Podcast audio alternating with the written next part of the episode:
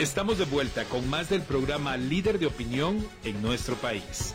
Con criterio, por Fabulosa 889. Muy bien, vamos. Temblorón, decía Claudia, y cuatro grados tuvo el temblor. ¿Qué es eso?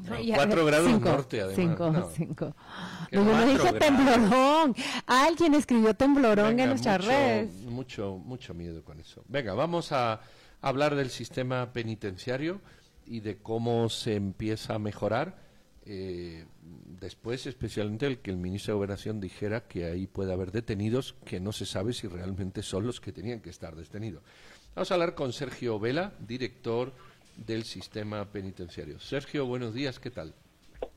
Buenos días, Pedro. Buenos días, Claudia. Buenos días, Juan Luis. Buenos días, Radio Escucha. Todo muy bien, a su orden. Eh, eh, el sistema penitenciario creo yo que es, es una es una asignatura pendiente, pendiente de hace tiempo. Eh, ¿Qué esfuerzos están haciendo por mejorar algo? Porque realmente mm, ahí todo está bastante, bastante deficiente, desde eh, pues las salas de estar o los cuartos, la comida, los enchufes, las extorsiones, los que entran y los que salen, el hacinamiento, en fin. Eh, ¿Cuáles son los ejes primarios de esta administración en el corto plazo?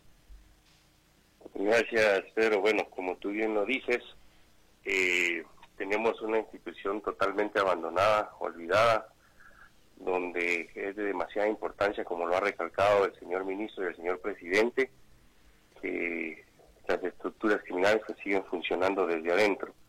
Nosotros ahorita estamos haciendo las, las requisas para incautar los ilícitos y hacer la evaluación de la infraestructura con la que contamos en los centros de privación de libertad y pues no, no, no deja de ser tan real como tú dices. hay un abandono total, una infraestructura deplorable, eh, un hacinamiento increíble, problemas de comida, problemas en proyectos de rehabilitación y pues en ese enfoque es donde vamos nosotros a, mejorar una infraestructura, como ya lo hemos dicho anteriormente, se está trabajando ya eh, en el proceso para la construcción de un centro de privación de libertad para 3.000 privados de libertad, que esperemos esté ya listo para agosto, octubre del próximo año. A ver, Sergio, eh, eh, primero, gracias por estar hoy con nosotros y, y comprendemos la dimensión del reto que, que has asumido. Pero lo que estoy entendiendo es que esta serie de requisas que se están realizando entonces son requisas que de alguna manera le les permiten a ustedes como autoridades enterarse de qué está ocurriendo adentro de cada uno de, los centros para a partir de ahí diseñar una estrategia que les permita cambiar al sistema por completo. Ya mencionaste la construcción de una primera cárcel y, y, el ministro ha mencionado que hay otras dos que también estarían siendo por construir. Pero, pero en concreto, ustedes necesitan todavía hacer una evaluación porque no tienen claridad respecto de qué hay en el, en el sistema penitenciario. Y yo añado un asunto más. Lo que pareciera no haber es control de parte del Estado sobre el sistema penitenciario, sino que más bien son los reos los que gobiernan adentro de las prisiones. Sí, Juan Luis, mira, eh, no es que necesitemos saber qué es lo que sucede. Por años, por años y por años hemos sabido qué es lo que sucede dentro de los de los centros de privación de libertad.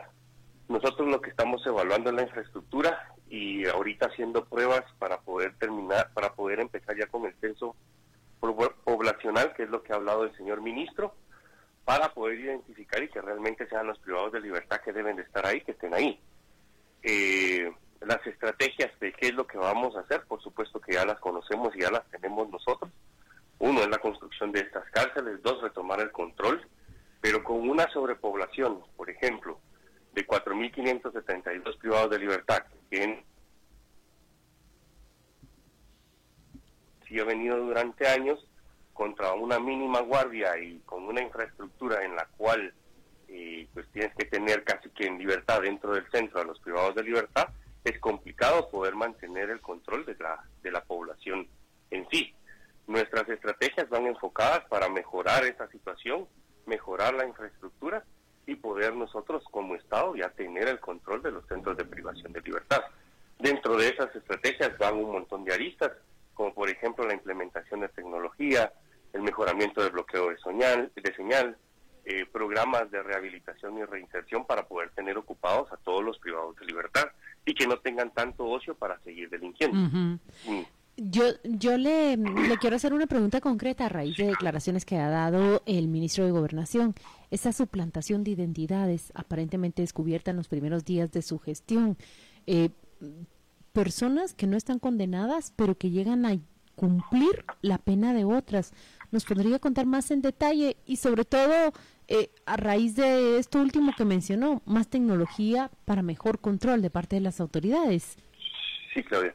Mira, con, con anterioridad hay antecedentes donde en, en, grupos de pandillas han suplantado a líderes de pandilla y salen a seguir delinquiendo eh, y, también hay, hay conocimiento y hay antecedentes de que con estructuras criminales también han suplantado a los privados de libertad que tienen que estar dentro y pues los suplantan y están afuera. Y ese, ese, es, ese es el objetivo del censo para nosotros saber que realmente estamos con la población que dice ser y a partir de ahí pues empezar a implementar la tecnología. Realmente no es esperar hasta que hagamos el censo, ya vamos eh, de la mano paralelamente haciendo y tratando de implementar las, las estrategias para poder tener el control de los de todos los centros.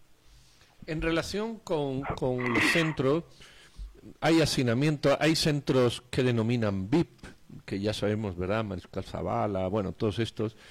Eh, hay centros de, mujeres también, hay centros eh, que están en el interior de, la República, eh, hay centros que no cuentan con agua caliente posiblemente.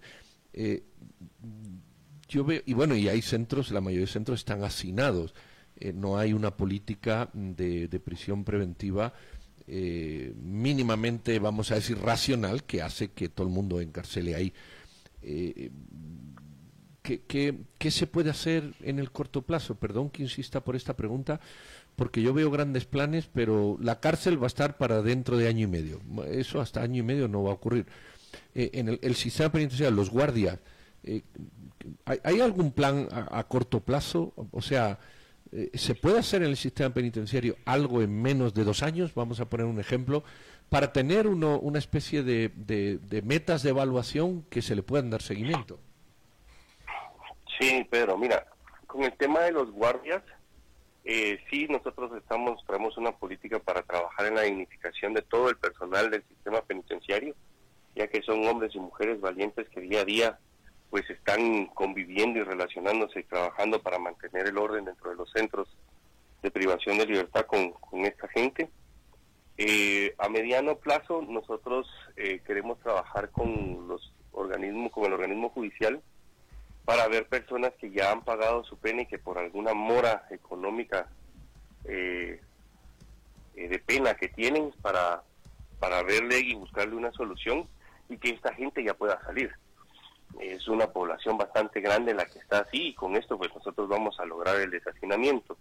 Como bien tú lo dices, en el tema preventivo vamos a promover el uso del brazalete porque mm, hay muy pocos, tenemos, hay muy pocos privados de libertad que los están usando.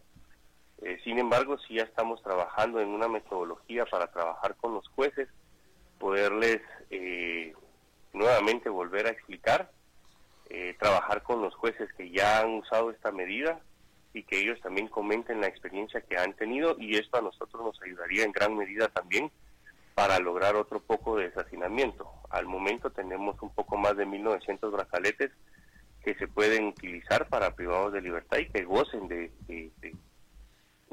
esta alternativa para ellos y que podamos trabajar en conjunto con el organismo judicial. Mm, Sergio, pero, pero ¿A qué plazo podemos esperar que las autoridades tomen control del, del sistema penitenciario? Y, y, a ver, puede ser muy molesto, pero es inevitable que, que la política del presidente Bukele en El Salvador se haya convertido en el referente ya no solo regional, casi mundial. Eh, si no se toma control del sistema penitenciario, si se permite que siga siendo el, eh, los reos quienes gobiernen adentro de, de, las prisiones, muy pocas cosas pueden cambiar. Ya, ya nos has dicho que se carece de suficientes guardias del sistema penitenciario, se carece de, personal especializado para sustituir a los cuadros que en este momento eh, ocupan las posiciones y han permitido buena parte de la corrupción, pero ¿a qué plazo podemos esperar los guatemaltecos que ustedes tomen control del sistema? Bueno, Juan recuérdate que cuando llega Bukele, no es que de manera inmediata empiece a tomar el control de los centros. Él genera varios escenarios para poder llegar a lo que él tiene el día de hoy. No podemos compararnos con Bukele, somos un país mucho más grande. Eh, sin embargo, a él, eh, para poder implementar lo que tuvo, le tomó aproximadamente dos años. A esto analiza todos los, los, los escenarios que él tuvo que mover y hacer para poderlo lograr, tanto en el marco legal y el marco económico. Nosotros, mira, yo sé que es bien complicado y lo, y lo aceptamos porque es una, es una situación que ha venido durante años. Nosotros eh, estamos poniendo nuestro mejor esfuerzo. Yo te diría que con las medidas que podamos tomar, eh, podríamos esperar reflejar un cambio y, y, un control en no menos de un año.